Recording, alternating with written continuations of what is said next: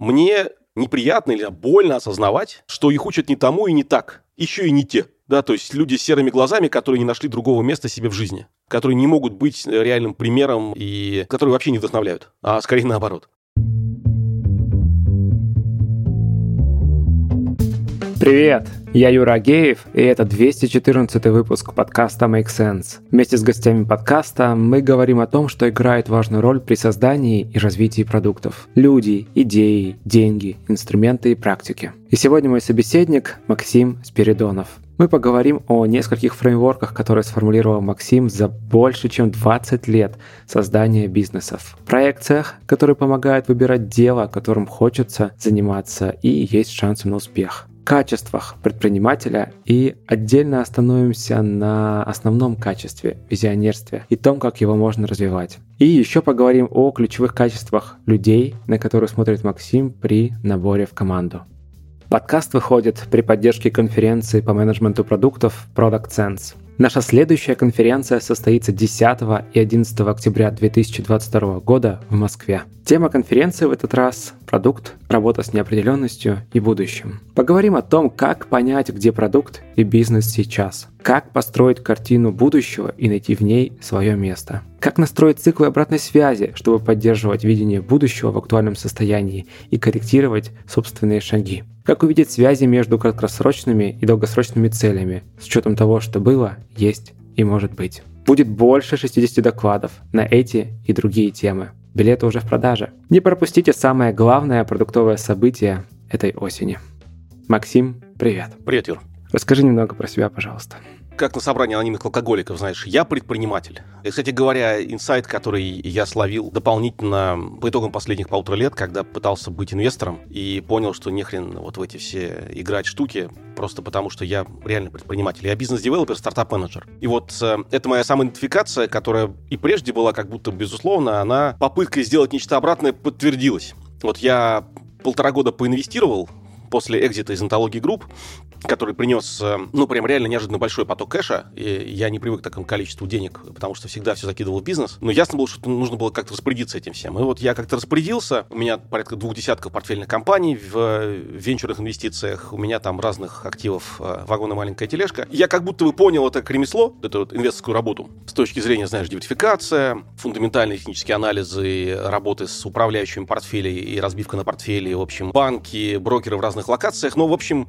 понял, но это неинтересно. В итоге даже венчурные инвестиции мне, честно говоря, не зашли. Мне казалось, что это очень близко к предпринимательству, но на самом деле нет. А вот в чем отличие, по-твоему, главное? Не ты создатель.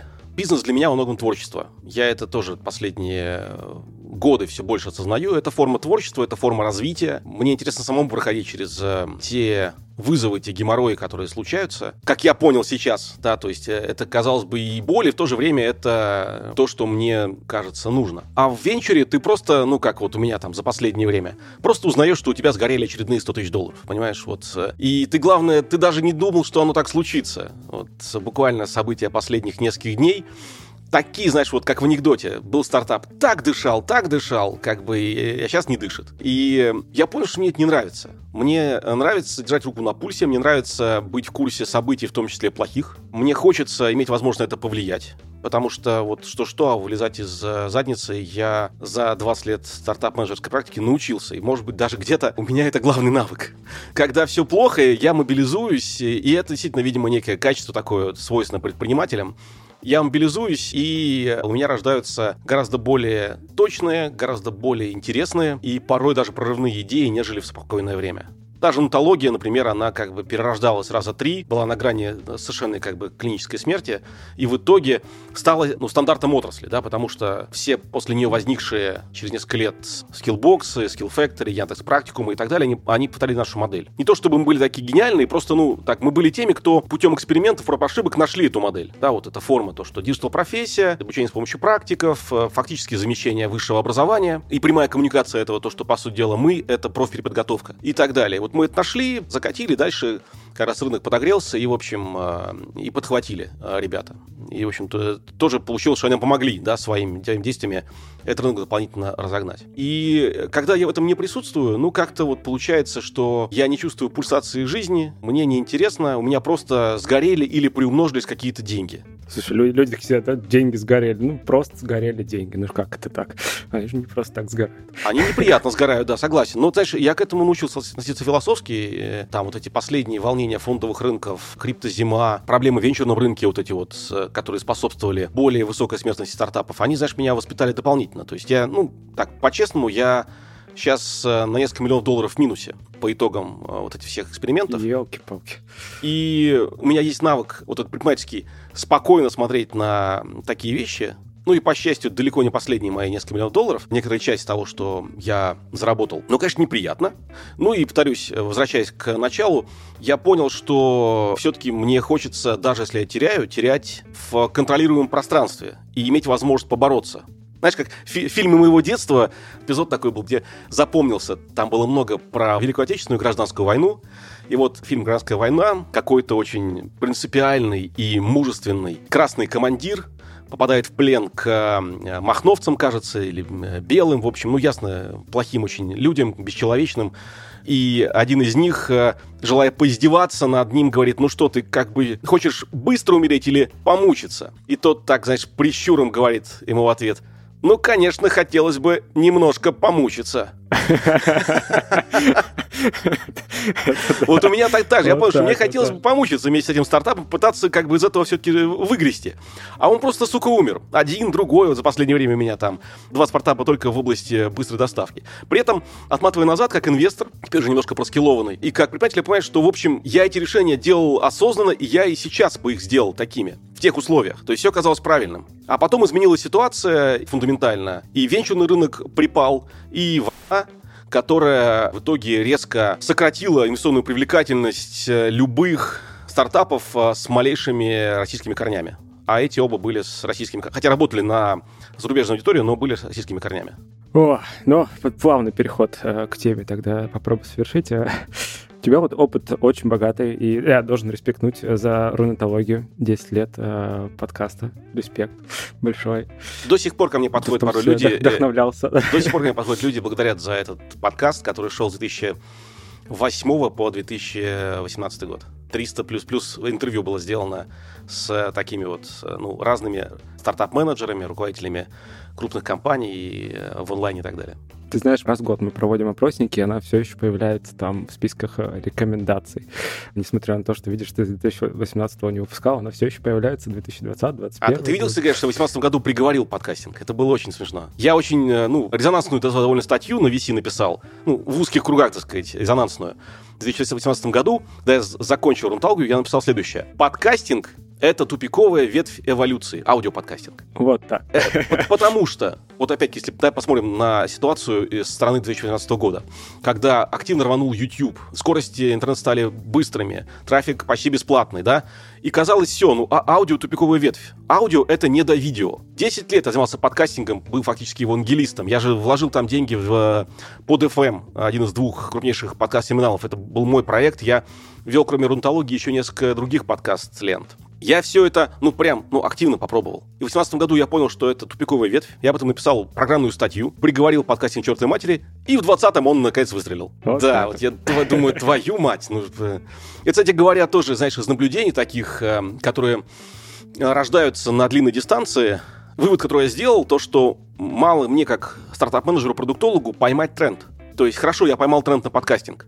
Важно поймать тайминг входа там очень пологая была вот эта экспонента, понимаешь, получается. И я слишком рано в нее зашел, и у меня кончились деньги и терпение. На пологом подъеме, да, а потом клюшка поднялась вверх, и все. Да, да. Ну и, кстати, я, по счастью, вспомнил, что дважды мои самые большие экзиты, действительно, они были также на том, что я правильно ловил тренд, и тогда и правильно ловил тайминг. Ну, может быть, немножко поспешил с онлайн-образованием, э, с нотологией. То есть года три мы, конечно, ковырялись, ну, прям очень тяжело нам было, с 11 по 14. Но зато мы к 14 вышли уже такие, ну, прям подготовленные, с большим багажом проб ошибок. А в 2007 у меня было прям такой, знаешь, э, близкрик, когда начали бурно развиваться соцсети, социальные сервисы, всякие там UGC истории. Да-да-да, ЖЖ. Я так прям математически, знаешь, просчитал, увидел, что там соцсеть, э, второй ВКонтакте мне не сделать, у меня просто нет для этого ресурсов и программистов в достаточном количестве. У меня команда была в момент, ну, там, человек 5, наверное. Вот. А маленький сервис могу.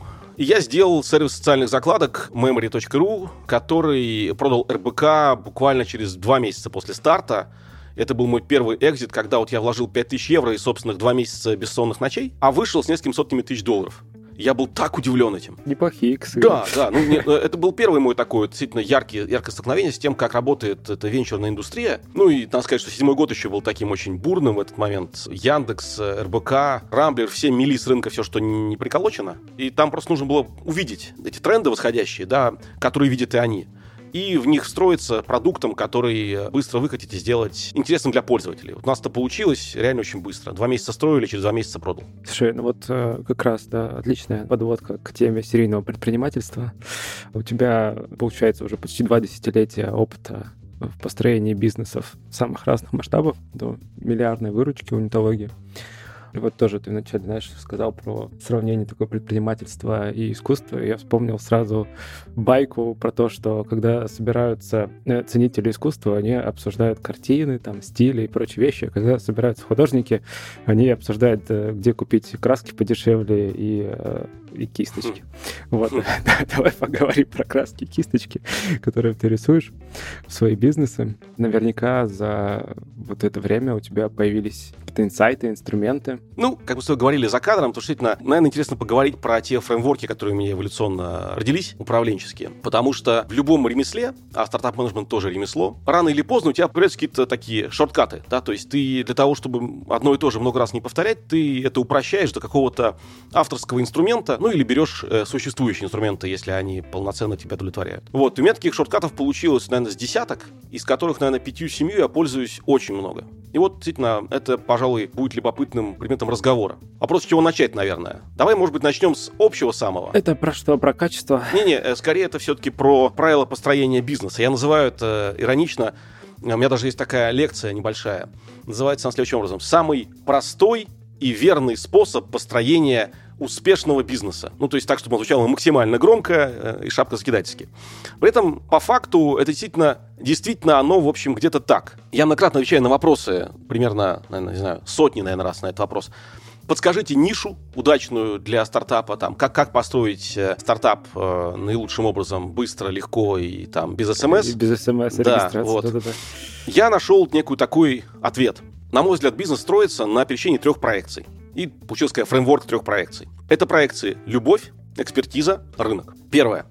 Я строю то, что отвечает домену «Любовь». Ну, может быть, не буквально я это люблю, но у меня к этому есть отношение. Мне это почему-то интересно. Да, вот, например, образование. Мне реально было всегда интересно образование вообще там, как происходит апгрейд человека, как именно э, развиваются его мозги, почему у каких-то развиваются, каких-то не развиваются, что это к этому подталкивает, какие для этого есть э, инструменты. И вот это все вот, я отношу к домену любовь, в этом правиле трех проекций. То есть должно быть интересно, должно казаться, что что-то там тебя манит, ты в чем-то должен покопаться, не знаю, ну, там, может быть, твоя миссия личная почему-то в этом, там, чтобы прийти, разобраться. Ну, вот, что-то такое должно присутствовать.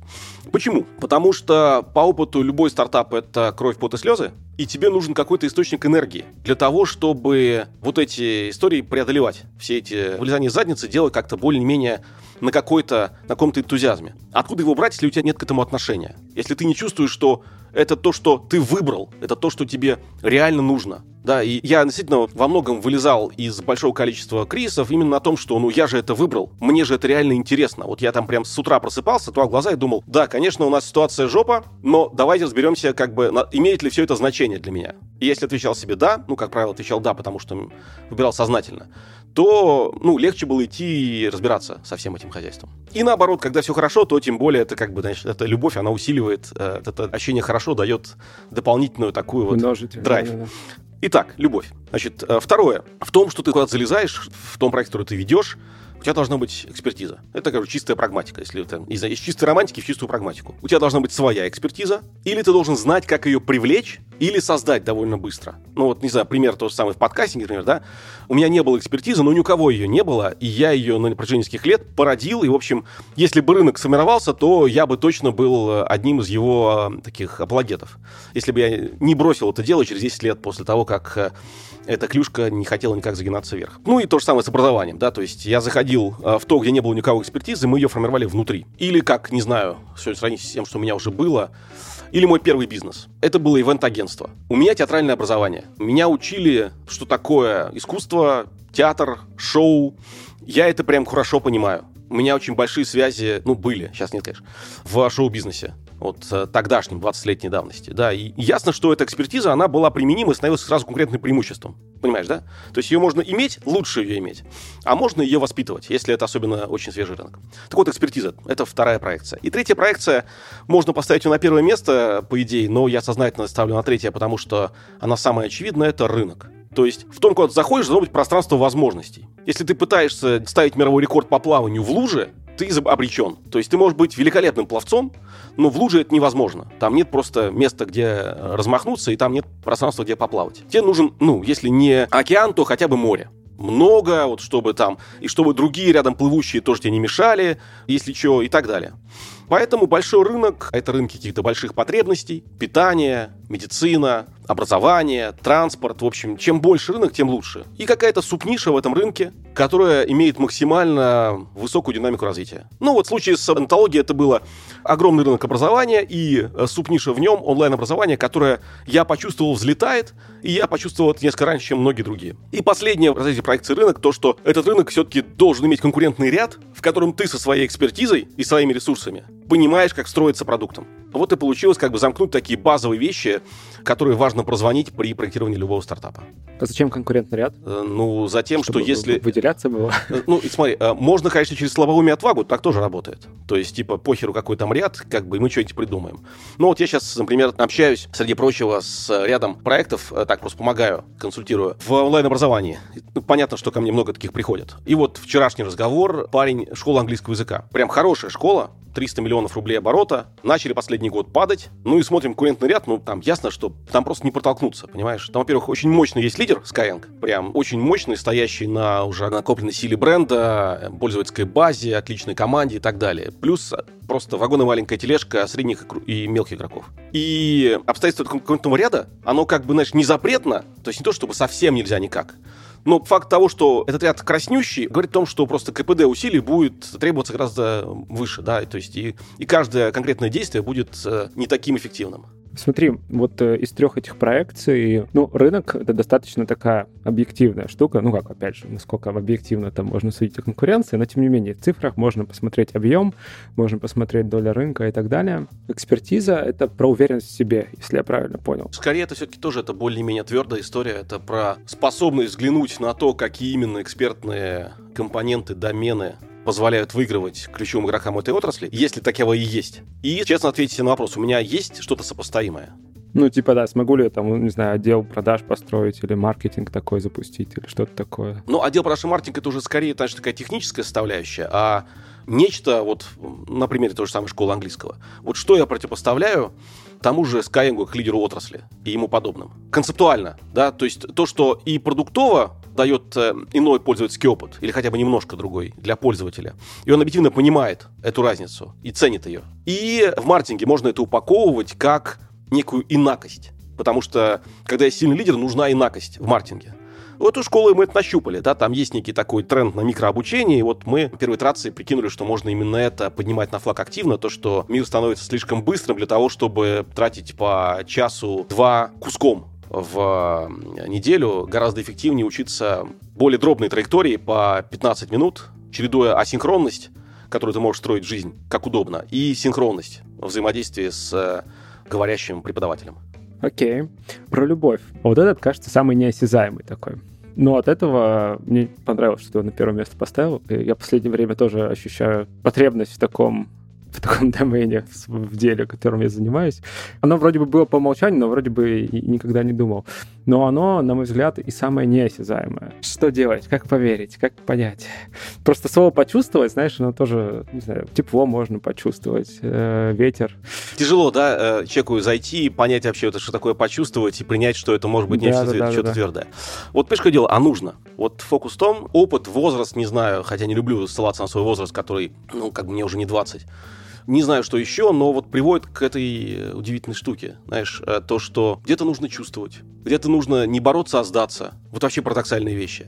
При том, что я прям боец-боец. А что понимаешь под сдаться тогда? Ну, типа... ну сдаться, знаешь, вот это, это в, э, в духе понять, что ты можешь изменить, и это менять, и понять и почувствовать, что ты не можешь изменить, и смириться. То есть ну, фундаментально я не могу изменить макроэкономическую, макрополитическую ситуацию в стране. И сейчас мы в этом все живем, да, и я могу к этому выработать отношения, это важно. Я могу принять решение, остаюсь я или уезжаю. Это важно.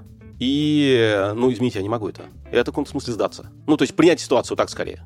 И вот это умение принимать, оно позволяет больше гармонизироваться, то есть не застывать в таком состоянии, знаешь, ни, ни то, ни все, да, то есть я не принимаю это и этот факт, э, и жить с ним не могу. Но это ушли мы сейчас э, в сторону несколько, э, такую совсем деликатную, которая всех нас беспокоит, но не является предметом нашего сегодняшнего разговора. Возвращаясь к любви, ну вот, ты знаешь, это реально прислушиваться к себе. Прислушиваться, типа, вот оно мне реально прям заходит. Вот что я буду думать, что я буду чувствовать, когда я сделаю этот проект, дай бог он получится, вот через 2-3 года, например, да? Какое он в моем воображении? Что я в нем делаю? Важно ли это для меня так же, как сейчас? Почему это важно? Если не это, что я в другой могу делать? Ну, то есть вот в таком духе, да, то есть если применять это правило на практике, буквально, то ясен пень, что это такой, знаешь, разговор с собой, особенно про любовь. То есть ты буквально выкладываешь какой-то набор гипотез, то, что вот мне нравится это, мне нравится, интересно это. Но если вдруг ты стоишь на каком распутье, да, вот представим себе, это нравится, это нравится, вот как бы, а как оно? примеряешь сочетание этих проектов, что важно. То есть вот как вот это вот мой интерес, это любовь, там, интерес вот к этому, да, сочетается с моими экспертизами. Вот где есть наложение максимально полное. А что там с рынком? Как оно накладывается на это? А потом выяснится, что рынок, в принципе, есть, экспертиза тоже, а любви нет. И начинаешь упражнение заново. Ну, на мой взгляд. Мы же все, или почти все, живем в такой парадигме достигаторства, активизма, да, нужно что-то делать немедленно. И кажется, что это слишком сложное упражнение. А вот на самом деле... Рейтинги. На самом деле, если его проводить обдуманно, во-первых, это не хер время занимает. Ну, то есть, ну, окей, это будет 5 дней, неделя, 2 недели. Но если, поскольку на, на кону годы жизни следующие, то не, не лучше ли провести эти проектирования и разные наложения более добросовестно, прежде чем бросаться сразу в бой, и потом выяснить через год, что на самом деле бросился не туда. Слушай, ну очень круто. Тема любви отзывается к делу, которое ты делаешь. Кстати, есть э, короткий вброс. Сейчас я думаю, что прежде чем перейти к следующему фреймворку, моему, так сказать, авторскому, можно вспомнить о хорошем фреймворке чужом. Есть такая система GLP, Global Leadership Profile. Слышал? Не, не слышал, расскажи. Вертикальная теория лидерства. Вот прям рекомендую. Можешь дать ссылку на рассказ об этом короткий э, в описании к подкасту. Я тебе могу скинуть там. Есть у меня даже видео с описанием этого короткое. В общем, суть того, что это история про то, что эволюционирует философия лидерства. То есть нашлись ребята, которые проанализировали, как именно бизнес-лидеры, предприниматели, управленцы смотрят на мир. И выяснили, что, оказывается, есть некие закономерности в этой изменении их философии. И, в общем, э, long story short, там подробно очень интересно, как это происходит, э, как ты переходишь от оппортуниста к дипломату, дипломата к эксперту, как с эксперта к достигатору. И достигатор это такой, знаешь, до недавнего времени был такой, ну, практически пиковое состояние. То есть идеальный вариант бизнес-лидера – это достигатор. Вижу цель, не вижу препятствий. Значит, э, все ради результата, все остальное не имеет значения, чувства не имеют значения, значит, мои не имеют, команды не имеют и так далее. А есть следующая фаза, и там их на самом деле несколько, но первый из них это слом. Ты вдруг из достигаторства переходишь в redefine. Это фаза redefiner называется. И в нем ты начинаешь задавать вопросы странного характера для достигатора. Типа, а я вот бегу за целью, а зачем? Она точно все еще актуальна. А вот я вот чувствую, как ты сегодня, сегодня начали разговор, как бы я чувствую с утра усталость. Не означает ли это, что я занимаюсь чем-то не тем? Стоит ли себя дальше вот э, ломать, и бежать в этом э, забеге, или стоит остановиться и подумать, а что вообще чувствует моя команда, между прочим? Вот, а, а им хорошо со мной? А они счастливы? Вот такие вот, понимаешь, еретические, казалось бы, вопросы с точки зрения достигатора приходят в голову редефайнеру. И это очень любопытная история, отдельно рекомендую об этом подумать, но суть-то не в этом сейчас, да, а в том, что по исследованиям этих ребят, этих авторов концепции GLP, процент редефайнеров за последние 20 лет радикально изменился в бизнесе. То есть вдруг бизнес-лидерам стало интересно не только деньги и цели. Они вдруг стали задумываться о чувствах, о больших почему, о влиянии на мир, бизнесе как творчестве и так далее. Кстати, в этом смысле э, мой ответ был на это создание бизнес-клуба. Там у меня сейчас недавняя инициатива «Бизнес-клуб Реформа», который, собственно, и собирает таких вот бизнес-лидеров, таких, я говорю, странненьких. Ну, то есть, типа, вот люди, которые смотрят на бизнес не только как на способ зарабатывать деньги, но и как на форму творчества, как на форму развития и так далее. Да, это, вот, знаешь, экзистенциальные вопросики напоминает, когда возникают позывы действительно к поиску какого-то смысла, и такое, да, зачем я это делаю? Это симптомы того самого редефайна, согласно теории вертикального лидерства. Ну, в общем, рекомендую с ней познакомиться. Обязательно добавим ссылку. А давай перейдем а, к тем качествам, которые ты выделяешь а, в лидерах. Да, ну, другой фреймворк, который мы с тобой затронули, и действительно есть смысл поговорить, такой шорткат мой, это качество бизнес-лидера современного. Я выделяю пять Перечислю их по мере убывания значимости. Первое – это стратег и визионер. Второе – это лидер команды, people manager. Третье – это коммуникатор-дипломат. Четвертое – это наставник. И пятое – это администратор. Если хочешь, бюрократ. Расшифрую. Стратег и визионер. Почему это первое и э, в чем важность этой истории? На мой взгляд, современный бизнес-лидер, его главная задача – это формировать большой вектор. То есть, куда мы идем, почему туда идти есть смысл, и, ну так, в общем, в общих чертах, как мы это делаем. Например, в том самом 2011 году, как стратег-визионер, я увидел растущий спрос на digital профессии и онлайн как среду обучения. Это и было, собственно, главным, что я вот э, внес в нотологию на входе, да, то есть вот это есть, с этим можно работать, это можно изучать, об этом можно размышлять э, с точки зрения визионерства, то есть э, проектировать некое развитие. Я, кстати, нашел недавно документ, который я писал в тех примерно годах, я был удивлен тем, что многих вещей я реально попал. Через, сука, 10 лет я его посмотрел, и, и вот было приятно понять, что я вот, фантазировал в, в нужном направлении. А ты рисовал картину будущего, или ты там смотрел на тренды, которые были в тот момент? Ну, то есть что, что происходит? Что под видением, ты понимаешь? Я смотрел на тренды и рисовал картину будущего. То есть, ну, я видел, что вот так растет потребность в диджитал-специалистах. Вот так ведут себя вузы, которые, по идее, должны готовить и не способны. Как раньше, так и сейчас. Вот так это будет развиваться, с моей точки зрения. Вот так происходит абсорбация онлайна. В широком смысле, смысле этого слова. То есть э, в электронной коммерции, в платежах. Значит, оно придет в образование. Да? То есть это становится естественной средой. Онлайн становится не экзотикой, а продолжением реальной жизни. И вот на пересечении этих трендов, ну и плюс там изучение опыта того, что происходит на Западе, на Востоке, рождались идеи о том, как это можно продуктово представить во что-то, и выковывалась э, там первая версия концепции онтологии, которая потом через э, тюнинг, через какие-то пивоты, когда это необходимо было, пришла к той форме, к которой она пришла. Вот это то, почему полезно быть стратегом визионером. Да, вот, то есть ты фактически отвечаешь на главный вопрос, куда мы идем, показываешь рукой вот туда, да, типа, и объясняешь, почему там есть э, что-то интересное. Смотри, с этим качеством оно очень крутое. Мы часто его тоже вспоминаем э, в, в разных контекстах. У него есть одна большая проблема. Ты только через 10 лет узнаешь. Короче, цикл обратной связи очень долгий получается. Нет? Да, но если мы посмотрим на картинку широко, то кого не возьми из таких ярких, успешных бизнес-лидеров современности, они все именно такие. Начиная прям от Форда, да, который вот говорил о том, что все будут хотеть более быструю лошадь, а я предложу что-то свое, да, вот. И он мог ли он не попасть? Ну, теоретически да особенно когда весь мир был наполнен лошадьми. И там дальше через э, массу тут других товарищей, включая Джобса с Возником, Илона Маска сейчас и так далее. То есть это всегда, если посмотреть, самые крутые чуваки — это продуктово ориентированные бизнес-лидеры, стратеги-визионеры. Это первое, что они делают они создают мечту и предлагают продуктовое исполнение этой мечты. Дальше. Значит, э, хорошо, что ты это придумал, как стратег-визионер. Дальше нужно собрать людей, которые тебе помогут это реализовать. И поэтому важно быть people-менеджером слэш-лидером. А там качества такие. Способность э, внятно донести это, просто сформулировать в слова. Почему это хорошо, почему есть смысл идти за этим. Способность э, зажигать собственной энергией. Многие люди прям реально нуждаются в том, чтобы лидер был таким вот, ну, как бы, тем, за кем хочется Батарейка. идти. Да. Э, э, горящим и убежденным. Их проблема в том, что им не хватает убежденности, им нужны люди, которые как бы это восполняют, да, и чем более горячий лидер, тем легче они ему доверяются. Это, кстати говоря, пространство для манипуляций. И таким образом горящие лидеры, которые не являются ни визионерами, ни стратегами, а просто увлекаются собственными идеями, порой заводят э, людей не туда. Поэтому очень нужно включать голову э, саму, когда идешь за лидером. Всегда.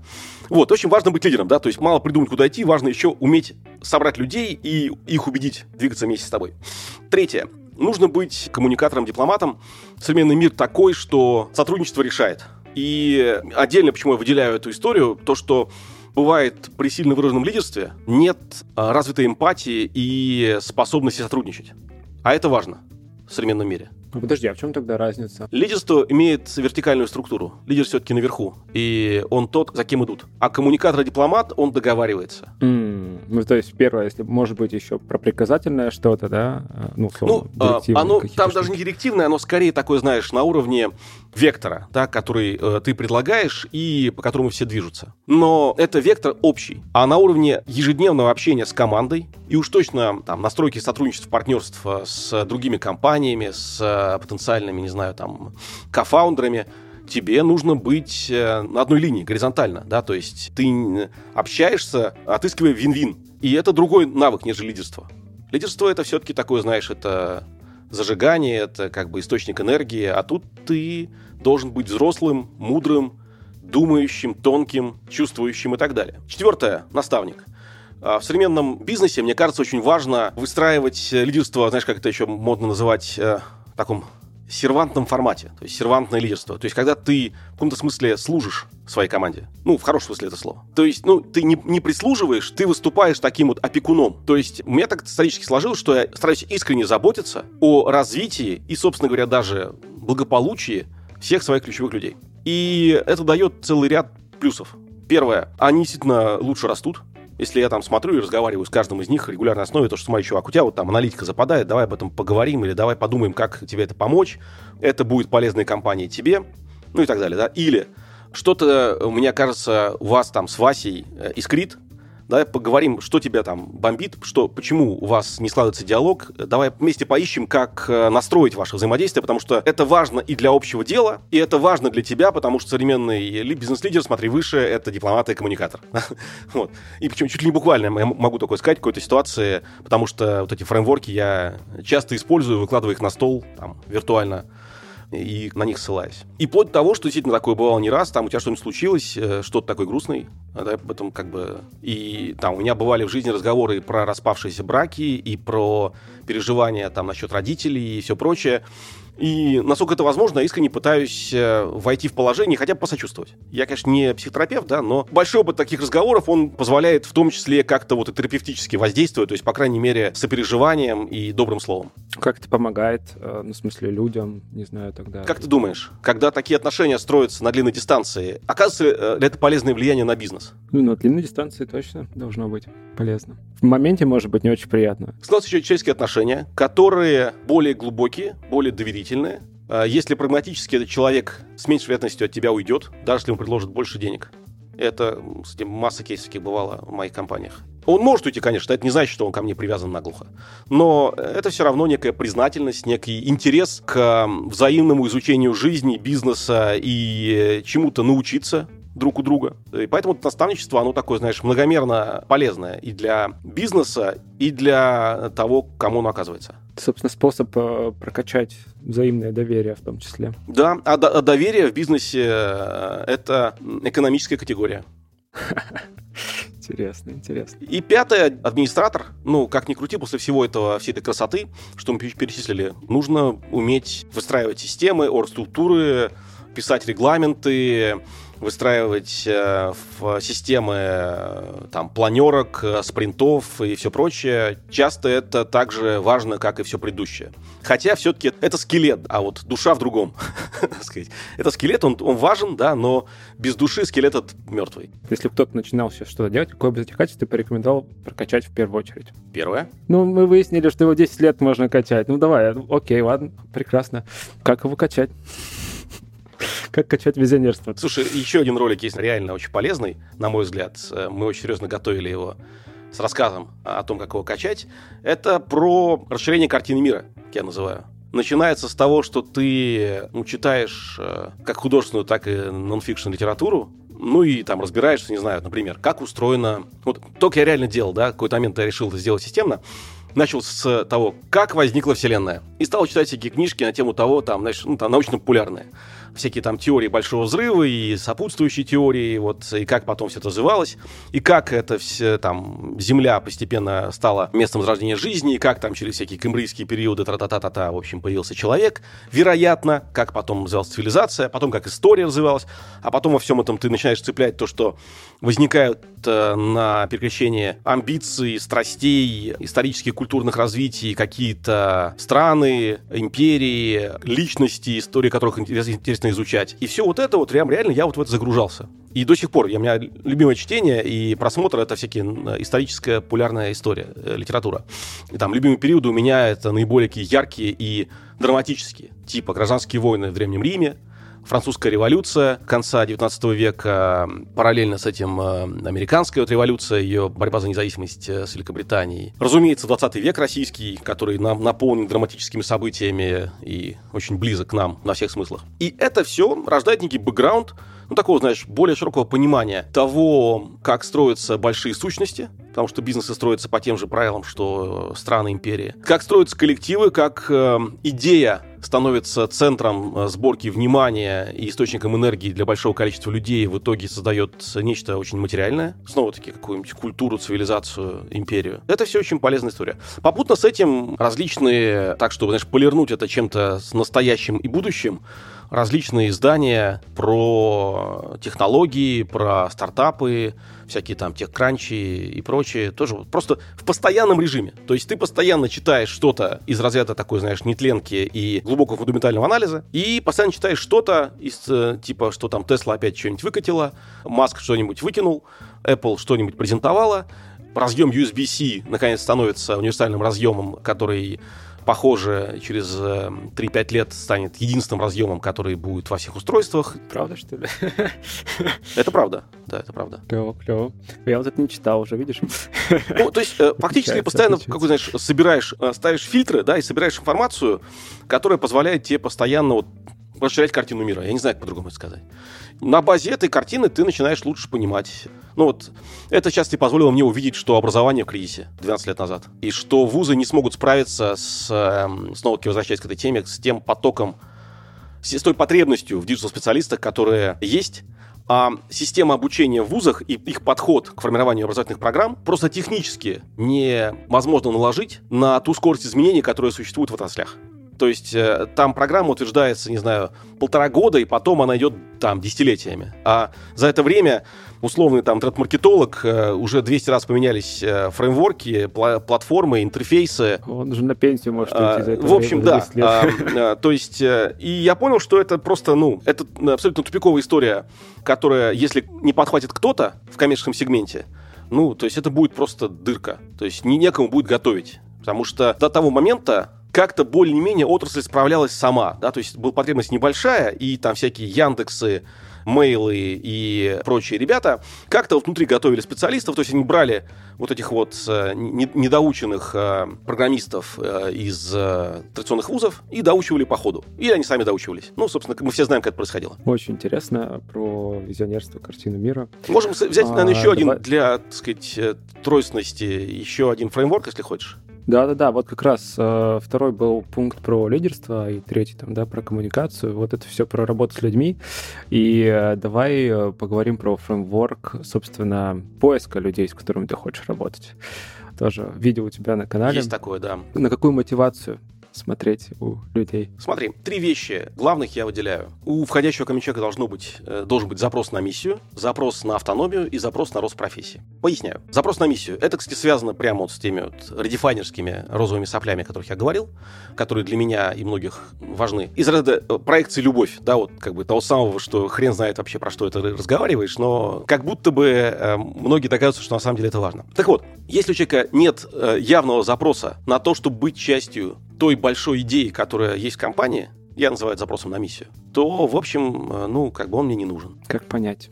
что оно у него есть или его нет. Слушай, это проговаривается. Ну, там вопрос дальше способность твоей отличить искренность э, в его словах от неискренности. Но в целом, так или иначе, на собеседовании у меня, скажем, да, вот с, э, с образованием, да, последние все-таки 10 лет у меня основном образовательные проекты, а были и другие, но в основном образовательные. Вот те же самые антология Fox Market, Digital Долина и же с ним. Поэтому примеры большими оттуда, да. Значит, если человек звучит примерно так, скажем, у меня на Фоксфорд, да, вот Фоксфорд это школьное обучение, дополнительное среднее, общее среднее, курс повышения квалификации учителей – отдельная компания, сейчас уже она как бы большая, больше онтологии, кстати говоря, входящая прежде в холдинг онтологии группы под моим руководством. Если человек звучит, я его списываю Фоксфорд, например, если он звучит так, а, типа, мне важно, что современная школа не решает э, реальных проблем детей. Мне неприятно или больно осознавать, что их учат не тому и не так, еще и не те. Да, то есть люди с серыми глазами, которые не нашли другого места себе в жизни, которые не могут быть реальным примером и которые вообще не вдохновляют а скорее наоборот. Мне прямо это ломает. И вот как бы если у него это звучит и прорывается где-то в начале, а, как правило, у людей с запросом на миссию того типа, который, скажем, есть у Фоксфорда, это прорывается так, то это уже, как бы, знаешь, первый чек, по сути, пройден. То есть он звучит правильно, у него есть запрос на эту миссию. Он может быть частью вот этой идеи Фоксфорда о том, чтобы пересобрать школьное обучение, создать альтернативу. И наоборот, если он об этом вообще не говорит, и при проекционных вопросах, типа того, что «А что вы думаете про вообще, что там в школе происходит?» Он говорит «Ну, что в школе происходит? Ну, конечно, там что-то учат там да, не тому, ну, нет, не так важно». Все, запрос на миссию нет. То есть, на самом деле, это прозванивается довольно легко, просто нужно внимательно разговаривать. А вот это на, на каких уровнях для там топ-менеджмента или там? Слушай, мы на это обращали внимание на всех уровнях даже модераторов, которые у нас э, сидели там э, в чатах э, и помогали учителям Фоксфорда условного вести трансляции, да, то есть они просто были такими операторами эфира. Их задача была обеспечивать техническую устойчивость трансляции. Ну, в общем, прям не 7 пядей нужны были люди. Вот, и получали они какие-нибудь 30 тысяч рублей за полный рабочий день месяц. И то мы смотрели так, чтобы у них это дело просвечивало. Оно не было, конечно, там так ярко, как у, у топ-менеджеров, но просвечивало. Если не просвечивало вовсе, если они просто как бы, ну куда пойти, там, не знаю, на охрану в пятерочку или сюда, вот если они так выбирали, то мы таких не брали. Дальше. Запрос на автономию. Ну, это, конечно, больше уже про тим лидов, медлов и сеньоров и выше. Да, потому что запрос на автономию у сотрудника линейного может быть даже вреден, покуда он не подрос, по крайней мере, до способности тим лидить. А, для менеджеров запрос на автономию. Почему? Потому что для того, чтобы ему можно высаживать какие-то вещи, ну, в растущем стартапе очень нужны сильные кадры, очень управляющие кадры, которых э, которым можно давать максимум полномочий и спокойно быть уверенным, что он э, не туда не загребет. То есть он понимает общую стратегическую линию, и он ее тактически реализует по своему усмотрению. И должно быть желание, способность, интерес нести ответственность и так далее. Вот это я называю запросом на автономию. Опять-таки выявляется через проекционные вопросы, напрямую, какую карьеру себе видите, как видите свое развитие. Да, вот мой любимый вопрос, один из любимых вопросов. Как видите свое развитие? И есть же, строго говоря, два, две принципиально разных карьеры. То есть, даже так, если он говорит, что развитие свое не вижу, то опять-таки это не наш клиент. Мы берем только тех, кто хочет развиваться. Это, кстати, об этом отдельно в третьем пункте этого фреймворка. Но если он видит, то он может видеть его либо горизонтально, либо вертикально. Он видит, может э, хотеть, если он программист, развиваться как все более и более лучший программист. Ну да, специалист. Как эксперт, да. А может хотеть быть управленцем. И тогда, опять-таки, я там уточняю, понимает ли он, что вертикальная карьера подразумевает э, фактически выход из э, профессии, что по мере роста в управленческой вертикали ты теряешь любую экспертизу, кроме экспертизы стратегия и управление людьми. Окей ли он с этим? Если он понимает это, если он говорит, что да, в принципе, я готов расстаться, и мне интереснее управлять большими процессами, людьми, то, значит, вот опять-таки, там есть симптом вот этого желания быть автономным, э, осознанного желания идти в управленца. Вот, ну, в общем, вот плюс там можно прозвонить предыдущий опыт и понять, э, как именно он подобно реализовывал или не реализовывал. А ты вот э, вопросы напоминают как раз, ну, про автономность точно напоминают про из книжки «Кто?», а, решите вашу проблему номер один про найм. Там как раз тоже вот... Не, ну, конечно, я читал эту книжку. И вообще все, что я рассказываю, оно, как и все хорошие предметы искусства в постмодерне, нахватано по разным местам. То есть, ну, что-то оттуда, что-то оттуда. Просто оно настолько мелко нарезано, что часто уже не найти концы, откуда что нахватано. И в итоге собрано в какую-то новую субстанцию.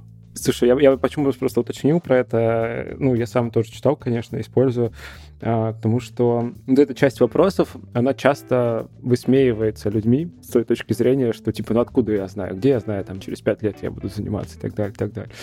Вот, а. Слушай, ну смотри, они а, важны. Вообще обесценивание – это очень эффективный инструмент э, любой коммуникации. Но если э, в общении со мной человек обесценивает свое будущее и не хочет о нем разговаривать, то это тоже для меня очень сильный понижающий фактор. То есть не значит, что это вообще отказ, но, ну, как бы предполагается, что разговор у нас доверительный, и в этом доверительном разговоре у него есть какие-то планы на жизнь. Если, опять, если у него нет планов на 5,5 лет, и он так себе, типа, как откуда я знаю? Ну, значит, у него плохо, например, со стратегированием и визионерством, на секундочку. То есть ему неинтересно планировать будущее. Вот, да, кстати. Как же он будет в этой ключевой позиции выступать дальше, да, особенно если я смотрю его на топа. То есть мои топы точно должны любить фантазировать. И в этих фантазиях у них есть образ будущего себя, своего окружения через 5 лет, через 10, вообще желательно через 20 тоже. Ну, хотя бы в общих чертах. Иначе, ну, как бы, а вообще, что они делают в этой жизни? Зачем они на управленцев пришли? Так, окей, давай, третий. Ну и последний запрос на рост профессии. Это снова про энергию, про любовь. То есть, если тебе нравится, то, чем ты занимаешься, ты хочешь в этом развиваться, как правило, хочешь в это погружаться.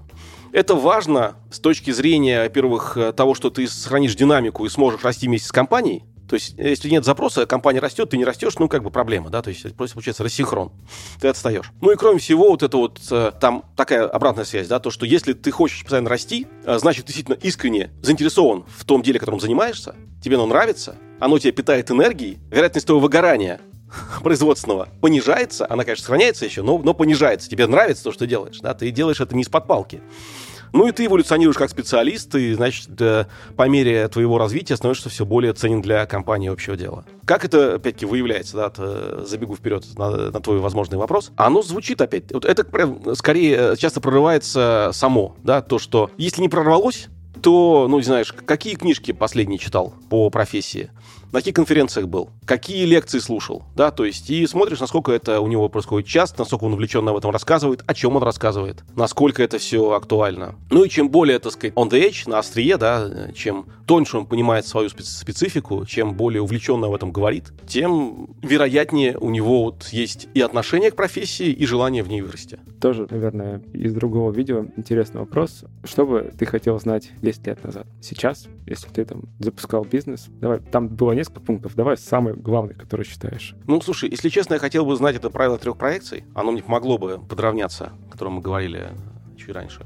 И я хотел бы знать эту теорию GLP. Я хотел бы понимать, что кроме цели и результата любой ценой, есть еще а, процесс, есть жизнь в моменте. Что важно ее чувствовать максимально наполненной, иначе на дистанции ты, безусловно, выгоришь, и цель потеряет смысл. То есть ты даже можешь технически продолжать исследовать, вот, но это будет, знаешь, из разряда... Мой приятель хорошее сравнение сделал, Серега Котрев такой, гендиректор Юми Групп. У него redefiner ство вот таким образом проявилось. Как раз хороший, кстати говоря, финал для нашего разговора сегодняшнего. Вот он говорит, я представил себя такой гончей собакой, которая много лет, всю жизнь, охотилась за зайцами. Все, что она знает, все, что она помнит, все, что она умеет, это бег за зайцами. И вот под закат жизни, сидя там где-то, не знаю, с своими внуками, предаваясь воспоминаниям, все, что она может вспомнить, это жопы зайцев в разных проекциях, за которыми она гонится.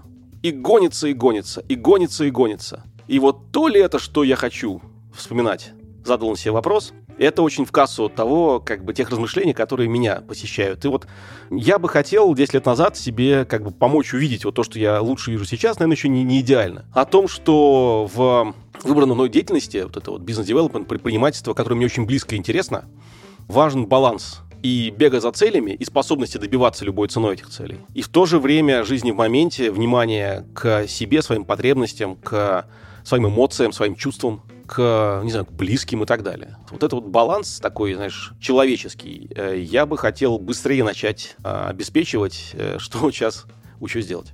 Шикарный, просто шикарный финал. Максим, спасибо тебе большое, что нашел время поговорить. Пожалуйста.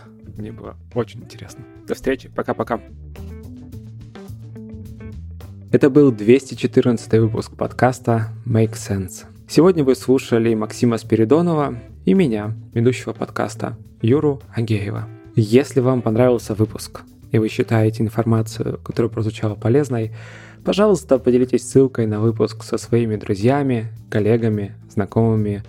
Оставляйте комментарии, ставьте лайки в сервисах, где слушаете подкаст. Это поможет большему количеству людей узнать о том, что он существует. Спасибо, что были с нами. До следующего выпуска. Пока.